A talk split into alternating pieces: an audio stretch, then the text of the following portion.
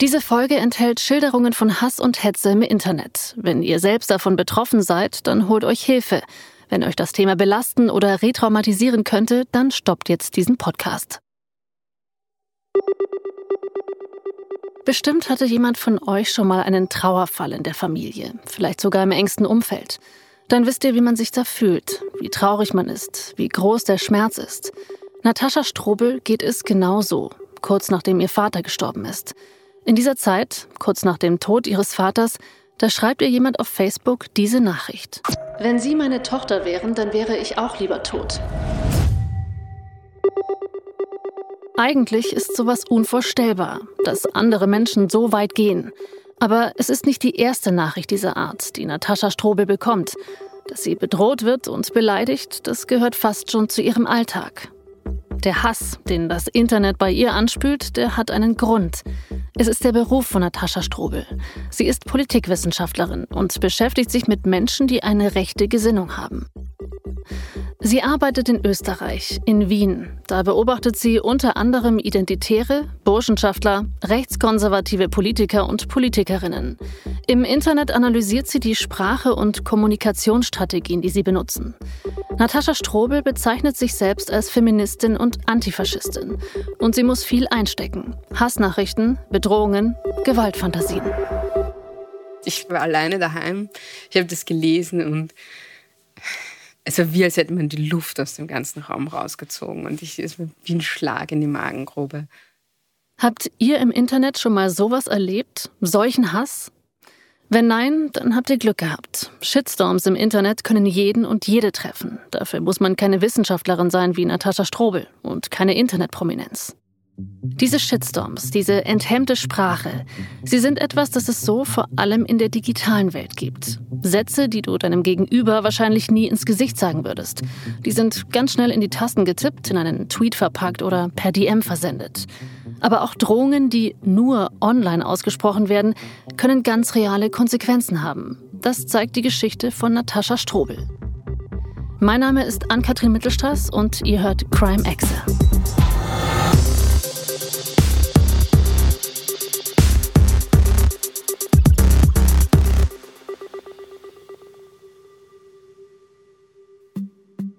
Es ist das Jahr 2011. Natascha Strobel ist 26. Da stößt sie zum ersten Mal auf das Thema, das sie ab jetzt beschäftigen wird.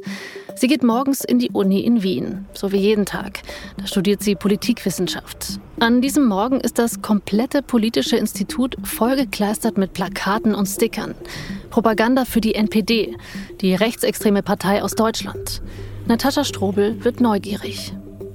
Ich wollte unbedingt wissen, was dahinter steht. Mich hat das nicht in Ruhe gelassen, also habe ich begonnen, all diese Plakate, all diese Sticker einzusammeln, schön in eine Mappe zu geben und zu kategorisieren und habe dann daraus tatsächlich meine Diplomarbeit gemacht. Und da bin ich drauf gekommen, dass es so einen ganz untriebigen Teil der extremen Rechten gibt, der vor allem über Sprache versucht, in unsere Köpfe zu kommen, unser Denken zu beeinflussen und hier sehr ausgefeilte Sprachstrategien anwendet. Ein paar Jahre später schreibt sie ein Buch über die Identitäre Bewegung. Das ist ein Zusammenschluss völkischer Gruppierungen in ganz Europa, die rassistisches Gedankengut verbreiten.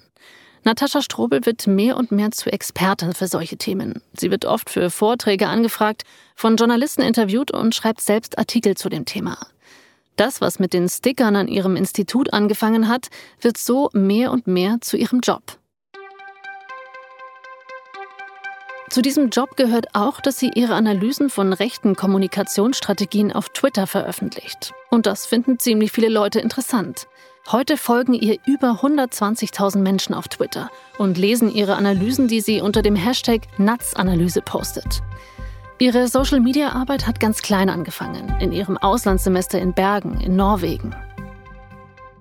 Es ging mir eigentlich nur darum, in Kontakt zu bleiben mit den Leuten, die ich dort getroffen habe. Das heißt, ich bin wie alle Menschen ganz privat einfach auf Twitter gekommen.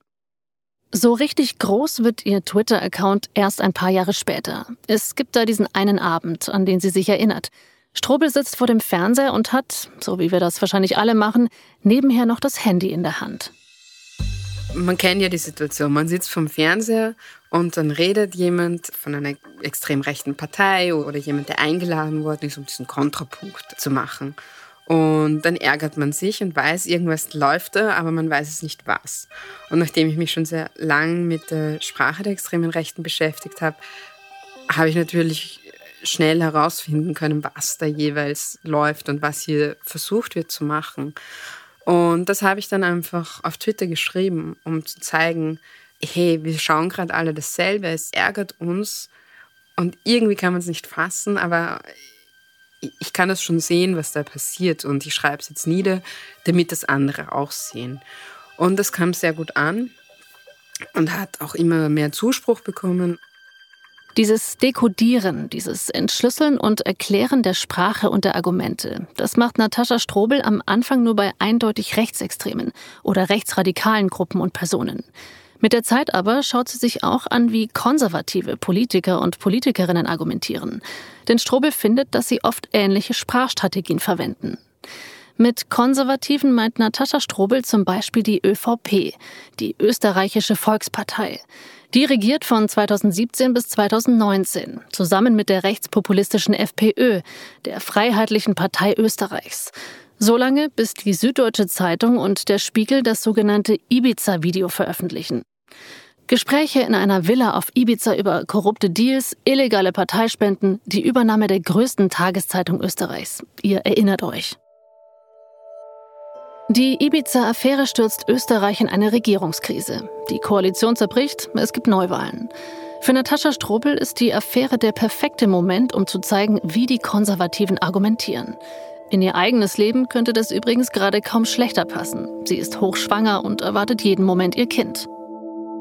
Und ja, und dann zwei Tage vor dem Geburtstermin meiner Tochter kam dann Ibiza und Sebastian Kurz hat sich hingestellt und hat dann nach mitten in der Nacht nach langen Beratungen ein Statement herausgegeben vor laufenden Kameras, wo er Stellung dazu genommen hat. Und es war so gespickt mit diesen rhetorischen Strategien, dass ich es tatsächlich im Live-Modus analysiert habe.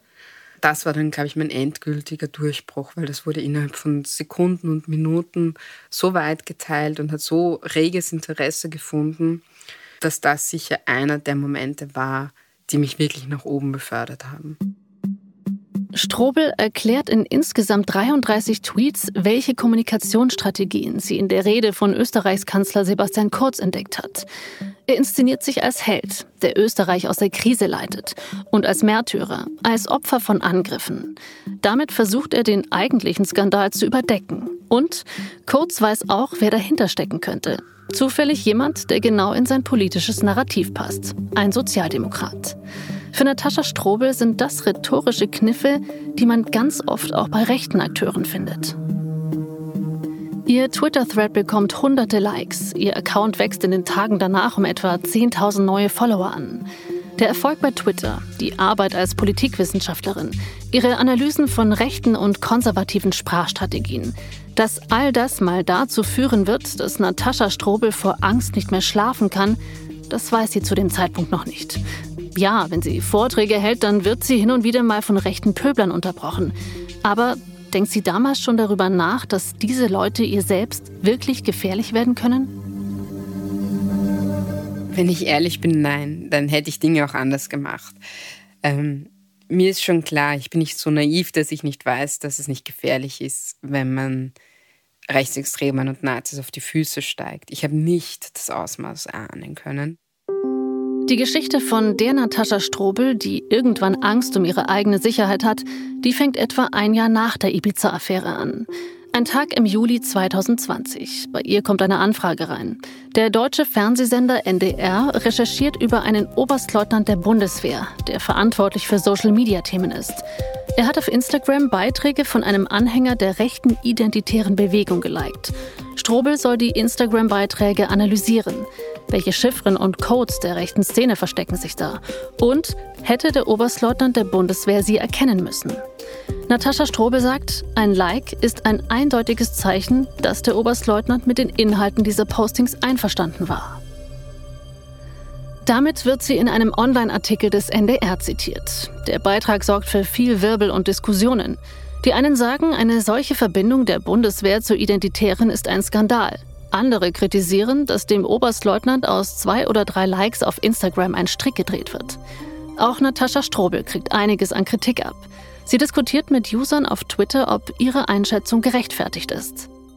Es gab kritische Stimmen. Ich weiß es noch ganz genau. Also Journalistinnen, mit denen ich nicht immer einer Meinung bin, aber mit denen ich ein gutes Einvernehmen habe, haben auch, wie der Beitrag ausgestrahlt worden ist, ob man jetzt nicht so harsch urteilt mit den drei Likes und so weiter. Und dann habe ich gut begonnen, mit denen zu diskutieren und dann gab es eben so ein Für und Wider. Das waren gute Diskussionen in einem konstruktiven Ton, sagt sie heute. Aber dann gerät sie ins Blickfeld von Don Alfonso. Don Alfonso, das ist kein italienischer Mafiaboss, sondern der Name eines Kolumnisten und Bloggers im Online-Angebot der Zeitung Die Welt. Rainer Meyer, so heißt der Autor dahinter mit bürgerlichem Namen. Don Alfonso, das sagt Meyer, ist eine Kunstfigur, die in Kolumnen poltert und ätzt, polemisch und spitz. In einem seiner zwei Blogs auf Welt.de, Deus Ex Machina heißt er, da nimmt sich Don Alfonso alles vor, was für ihn zum gefühlt linken Establishment gehört. Linksliberale, Feministen, Klimaaktivistinnen, den öffentlich-rechtlichen Rundfunk, die Grünen. Ich schicke Don Alfonso in die Schlacht. Er prügelt sich draußen mit den Leuten rum. Ich sitze indes zu Hause, trinke aus einer Biedermeier-Kanne Tee, esse feine Pralinen und schaue mir an, was passiert. Das hat Rainer Meyer mal über seine Kunstfigur gesagt. An diesem einen Tag im Juli 2020, da schreibt Don Alfonso im Blog Deus Ex Machina auf Welt.de über den Beitrag des NDR und über Natascha Strobel, die im Online-Text zu diesem Beitrag als Rechtsextremismus-Expertin zitiert wird. Ich weiß es noch ganz genau. Ich habe mich mit einer Freundin getroffen zum Mittagessen, also draußen und natürlich alles mit Pandemiesicherheit, wie sie damals war mit meiner Tochter und mit ihrem Sohn, der damals auch also ganz neu geboren war. Und kurz bevor wir uns getroffen haben, habe ich draufgeschaut und gesagt, oh je, äh, Don Alfonso. Und dann habe ich das Handy weggetan und habe gedacht, hm. Und bin ja schon immer mit so einem sehr schweren Gefühl dort gesessen bei diesem Mittagessen, aber wollte mir das auch nicht verderben lassen, weil ich habe die Freundin auch schon so lange nicht gesehen. Dieses ungute Gefühl lässt sie das ganze Mittagessen über nicht los. Doch was sich da gerade bei Twitter zusammenbraut, während sie in einem Wiener Café sitzt, das ist mehr als alles, was sie sich vorstellen kann. Dann habe ich nach zwei Stunden das Handy genommen. Es explodiert. Es ist einfach explodiert. Ich hatte ein sehr schönes, sehr friedliches Mittagessen. Und danach war nur noch der pure Hass. Also die pure Galle, äh, die mir da entgegengekommen ist. Und ich war schon quasi schon dreimal überschlagen, wie ich äh, hineingeschaut habe. Die Leute haben mich beschimpft, die Leute haben mir Tod und Verderben gewünscht. Die, äh, ja, also ich, ich kann das gar nicht wiedergeben, was das war. Und es, es ging sekündlich kamen einfach zehn neue Sachen dazu. Es ging und es ging und es ging. Der Auslöser für diesen Shitstorm, das erkennt sie erst nach einiger Zeit, ist eben der Blogartikel von Don Alfonso. Er wirft der NDR-Redaktion vor, dass sie Natascha Strobel als Expertin über die Bundeswehrsache reden lässt, obwohl Natascha Strobel angeblich enge Verbindungen in linksextreme Kreise hat. Beweisstücke, unter anderem mehrere Einladungen zu Vorträgen, die sie bei antifaschistischen Gruppen gehalten hat. Einige dieser Gruppen werden vom Verfassungsschutz beobachtet. Natascha Strobel sagt, vieles von dem, was Don Alfonso gegen sie aufführt, ist aufgebauscht worden oder aus dem Kontext gerissen. Aber danach fragt gerade niemand, auch später nicht. In diesem Moment, an diesem Julitag in Wien, da sieht Strobel nur eine gigantische Welle an Kommentaren auf Twitter und Facebook, die auf sie zurollt. Eine Welle, die es in sich hat. Viele Accounts, die Don Alfonso auf Twitter folgen, haben selbst Verbindungen in rechte oder rechtsextreme Kreise. Das zeigen Auswertungen seiner Followerschaft. Und diese Leute stürzen sich jetzt auf Natascha Strobel.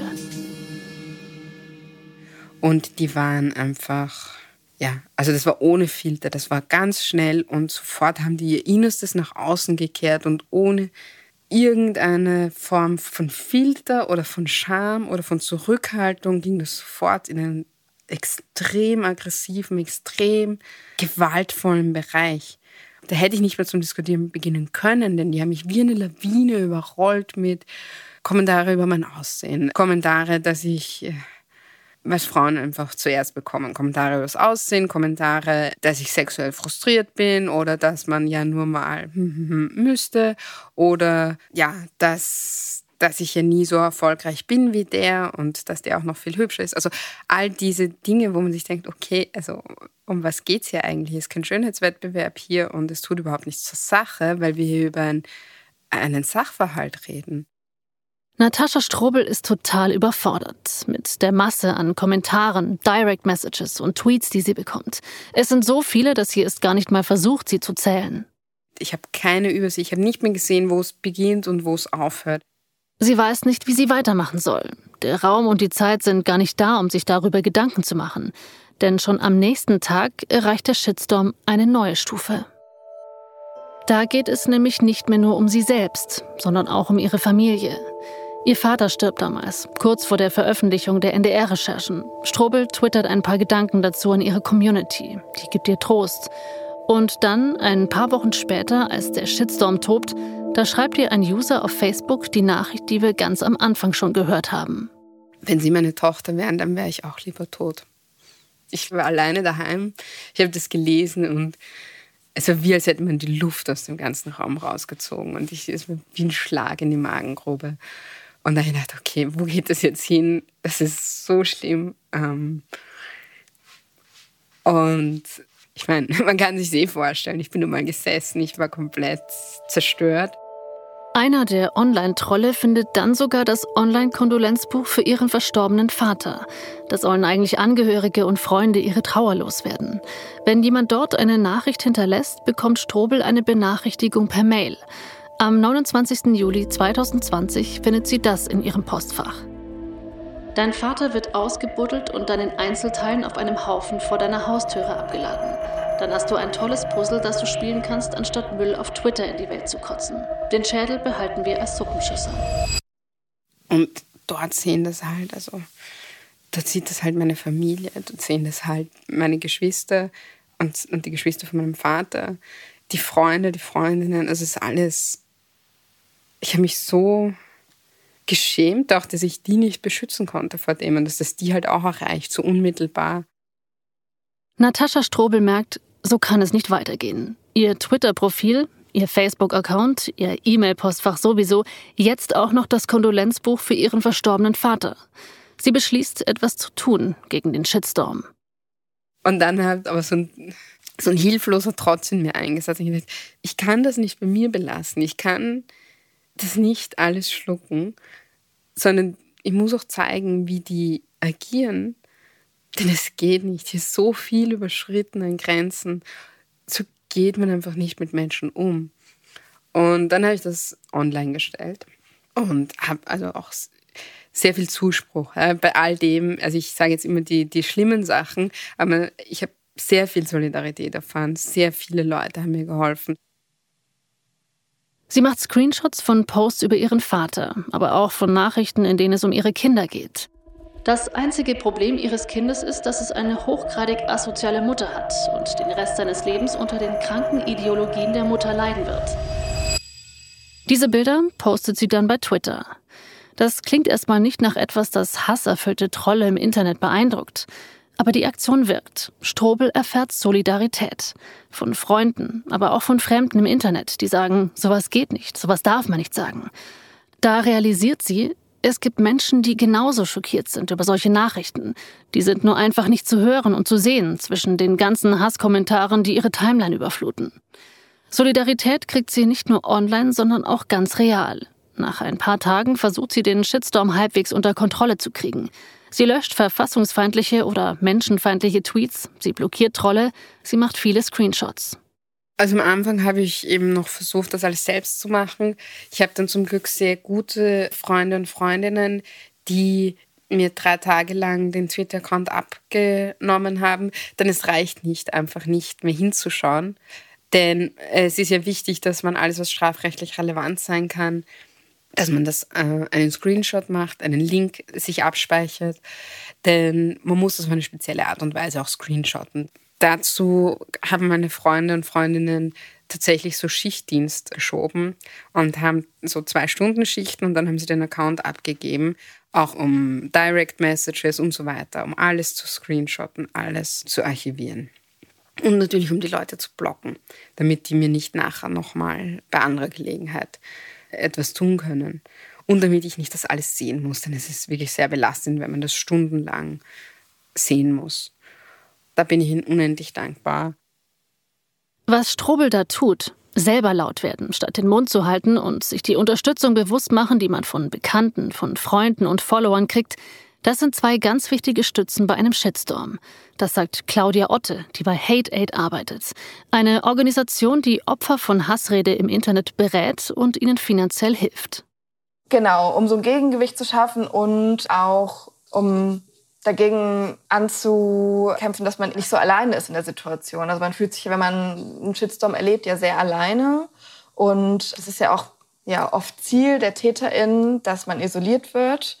Und da sollte man eben gegen anarbeiten, dass man eben auch sein Umfeld nutzt und seine Freunde online nutzt und seine sozialen Kontakte und sein Netzwerk nutzt, um dagegen eben anzuarbeiten, dass das eben gar nicht so weit kommt. Bei Hate Aid sucht sich Natascha Strobel auch Hilfe, weil sie juristisch gegen die Online-Trolle vorgehen will. Das ist alles andere als einfach. Viele, die solche Hassnachrichten schreiben, tun das anonym oder sie löschen ihr Profil kurz danach. Oft sind die Nachrichten aber auch gezielt so formuliert, dass sie gerade nicht strafbar sind. Zum Beispiel, wenn drinsteht, was man der Person antun könnte, statt es direkt anzudrohen. Na, der Strobel hätte man früher in Salzburg einen Kalkstein an die Beine gehängt und sie in die Salzach entlassen. So ging die Inquisition. Rotes Haar und Sommersprossen sind des Teufels Volksgenossen. Bis heute hat Natascha Strobel gemeinsam mit Hate Aid 28 Verfahren eingeleitet. Viele der Prozesse laufen noch. Hate Aid hatte schon ein paar Erfolge vor Gericht. Zum Beispiel hat die Organisation die Grünen-Politikerin Renate Künast beim Kampf gegen persönliche Beleidigung auf Facebook unterstützt und sich vor Gericht am Ende durchgesetzt. Dass Natascha Strobel in ihrem eigenen Fall erfolgreich sein wird, das hält sie selbst für unwahrscheinlich. Trotzdem versucht sie mit Hate Aid, die Menschen hinter den Hass- und Drohnachrichten zur Verantwortung zu ziehen. Nachdem sie stundenlang Kommentare geprüft, Accounts geblockt und Nachrichten gescreenshottet hat, kriegt Natascha Strobel ganz langsam das Gefühl, dass nach den vielen Tagen voll Hass und Häme wieder Land in Sicht ist. Sie legt eine kurze Pause bei Twitter ein, konzentriert sich eine Zeit lang auf andere Dinge.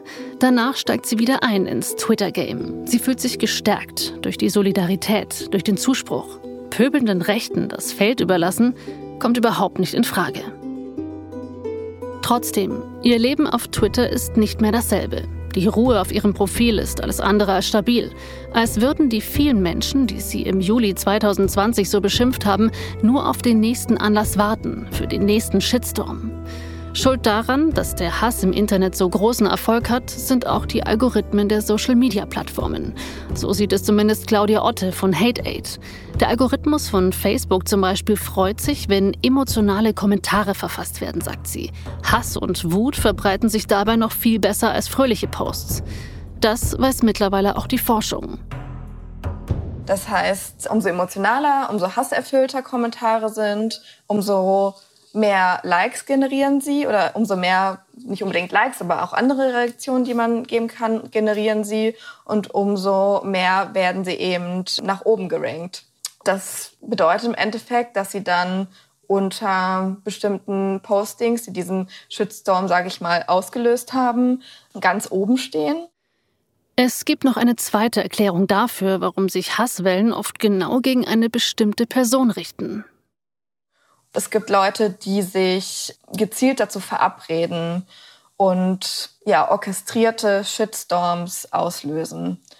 Und da stecken Netzwerke hinter, zum Beispiel wie Reconquista Germanica, ein rechtes Netzwerk, was sich mit tausenden Usern dazu verabredet, Shitstorms anzuzetteln. Claudia Otte von Hate Aid hat dieses Phänomen schon öfter beobachtet. Sie sagt, dass solche strategisch organisierten Shitstorms meist aus einer politischen Richtung kommen. Weil es eben darum geht, den öffentlichen Diskurs nach rechts zu verschieben oder zumindest so den Eindruck zu erwecken, dass der öffentliche Diskurs nach rechts verschoben wird und dass das dann die öffentliche Meinung ist.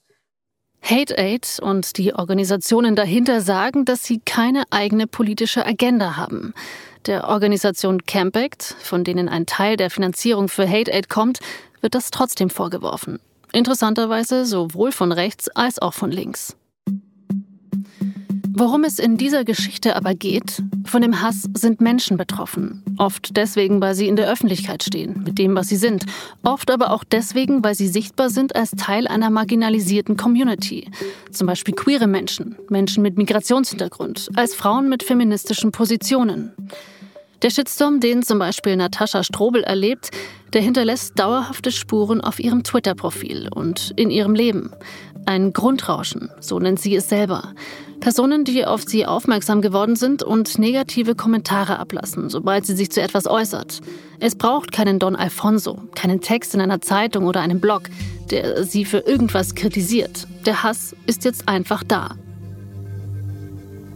Denn die Leute glauben, sie können einfach, also wie als würde keine Person dahinter sitzen, sondern können einfach ihren ganzen Lebensfrust an einem ablassen.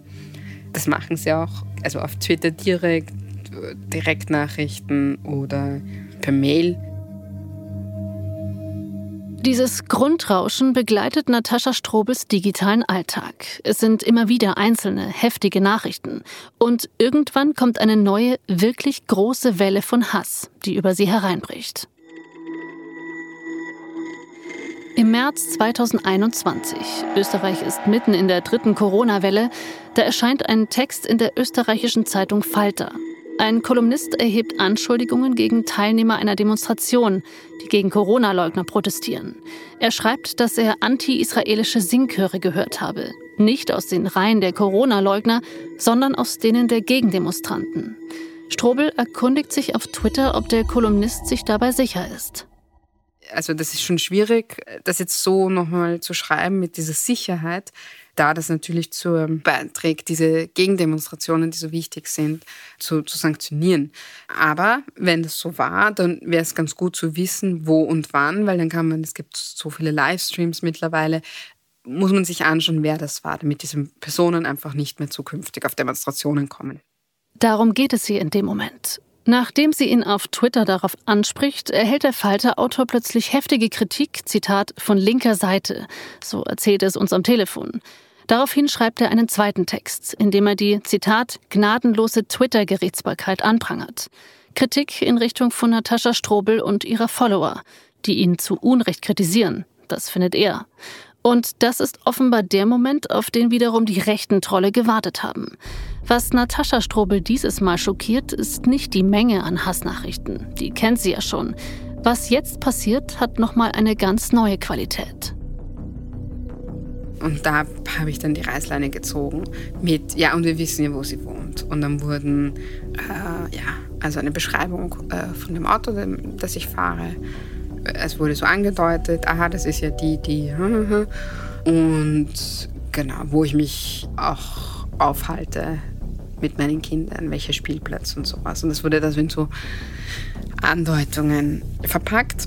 Und dann habe ich gedacht, das, ich kann das nicht nochmal. Ich, ich mache das nicht nochmal. Das ist mir auch einfach, ich, ich kann nicht so viel Zeit auf das verschwenden.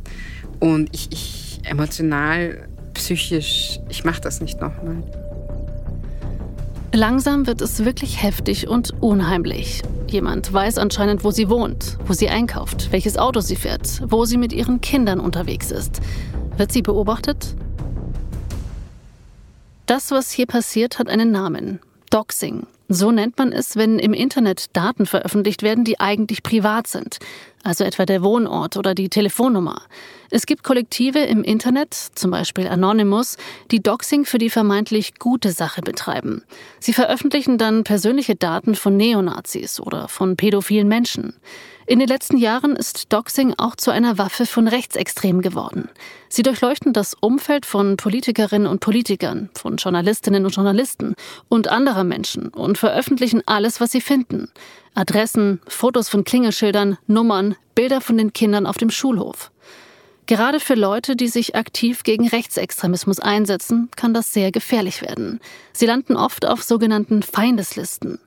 Walter Lübcke, der CDU-Politiker, der 2019 von einem Rechtsextremisten erschossen wurde, stand auf einer solchen Liste.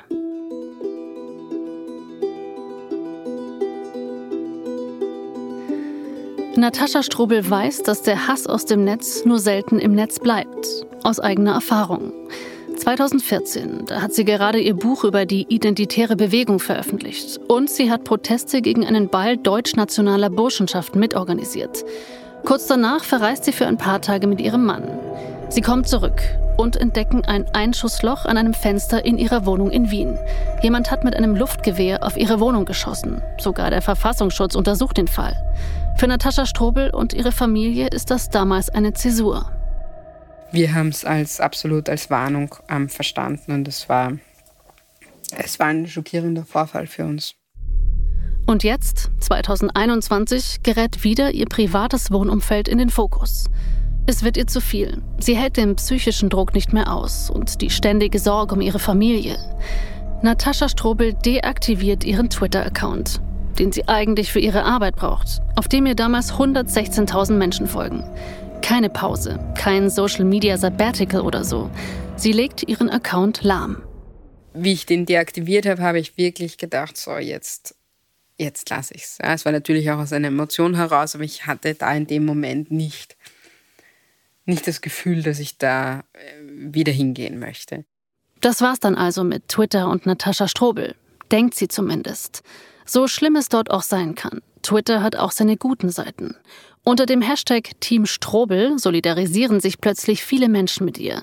Sie wünschen sich ihre Analysen auf Twitter zurück und sprechen sich gegen Hass im Netz aus. Prominente Politikerinnen wie Katrin Göring-Eckardt von den Deutschen Grünen und die SPD-Chefin Saskia Esken werden darauf aufmerksam, dass Strobel weg ist. Göring-Eckardt schreibt, Volle Solidarität mit Natascha Strobel. Wir dürfen nicht zulassen, dass rechte Hetzer Menschen aus dem öffentlichen Diskurs verdrängen. Halten wir denen, die ihren Hass verbreiten, unseren Widerspruch entgegen. Im März 2021 macht sich Natascha Strobel gerade für einen Talkshow-Auftritt im ORF fertig, als die ersten Nachrichten ihrer Freunde auf ihrem Handy eintrudeln. Sie wollen ihr von der Stimmung auf Twitter erzählen. Ich bekam ein paar Anrufe und ein paar SMS. Ich habe auf die aber nicht sofort geantwortet, einfach weil ich da vorbereitet sein wollte.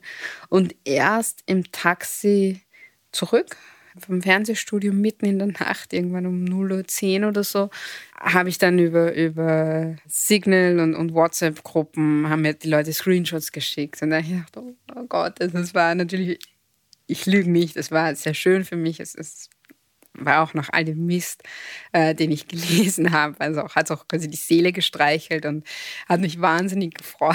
Aber es war auch wieder so überwältigend. Aber dass es diese Kreise gezogen hat, damit hätte ich nicht gerechnet. Und, und dass dann so Leute, die ich selbst so bewundere und so gut finde, äh, das überhaupt mitbekommen haben und sich für mich eingesetzt haben, ist natürlich, war super schön für mich, keine Frage. Die Rückkehr fällt ihr nicht leicht. Sie hat Angst, wieder bei Twitter einzusteigen. Die Wunden, die der Hass hinterlassen hat, die sind noch frisch. Und sie weiß nicht, wie sicher sie sich fühlen kann. Die Leute, die ihre Kinder bedrohen, die Leute, die zu wissen scheinen, wo sie wohnt, die sind immer noch da. Das hat sich dann nach ein paar Tagen und Wochen gedacht, okay, man darf sich, also ich habe mir ja da doch was aufgebaut. Ich möchte es ja nicht einfach so kampflos hergeben. Eines Tages macht sie es doch. Der österreichische Finanzminister ist gerade im Fernsehen, Gernot Blümel von der ÖVP. Er wird in einem Interview zum Untersuchungsausschuss der Ibiza-Affäre befragt. Und wieder ärgert sich Natascha Strobel darüber, wie er versucht, dem Thema einen Spin zu geben. Sie meldet sich wieder bei Twitter an, veröffentlicht eine Analyse. Viele Leute freuen sich, dass sie wieder da ist. Der Hass ist besiegt. Natascha Strobel postet wieder auf Twitter. Solidarische Menschen beschützen sie vor neuen Hasskommentaren. Das klingt nach einem Happy End. Aber ist es das wirklich? Die Geschichte mit Don Alfonsos Kolumne und den Hassnachrichten in Strobels Postfach hat große Wellen geschlagen. Es gab Zeitungsartikel über das, was ihr widerfahren ist. Und es gibt Versuche, das Internet dauerhaft zu einem besseren Ort zu machen und zu verhindern, dass Menschen wie Natascha Strobel Angst um ihr Leben haben müssen. Seit 2017 gibt es in Deutschland das Netzwerkdurchsetzungsgesetz. Ein Gesetz mit einem sperrigen Namen, das Plattformen wie Facebook, Twitter und YouTube unter anderem dazu verpflichtet, Hasskommentare zu löschen. Und auch darüber hinaus scheinen die Plattformen langsam ernst zu machen. Im Sommer 2020 sperrten Twitter und YouTube über 50 Accounts, die rassistische und nationalistische Inhalte verbreitet hatten, darunter auch Accounts der identitären Bewegung. Ist das Internet also doch fähig dazu, sich selbst zu reinigen, den Hass zu filtern? Viel Grund zum Optimismus gibt es nicht, denn wirklich geändert hat sich nichts. Der Hass in den sozialen Netzwerken ist noch immer da. Jeden Tag löschen Menschen ihre Social-Media-Apps, deaktivieren ihre Accounts, weil sie den Hass nicht mehr aushalten. Er breitet sich dort weiter aus, bis in die Mitte der Gesellschaft. Er wird mehr, nicht weniger. Es braucht also mehr als Regierungen, die Gesetze erlassen und Plattformen, die ab und zu Accounts sperren. Es braucht uns alle, wenn wir die sozialen Medien verteidigen wollen gegen die, die dort Hass und Hetze verbreiten, Menschen bedrohen und unterdrücken. Dann kann es ein gutes Internet geben, trotz all der schlechten Dinge, die dort passieren.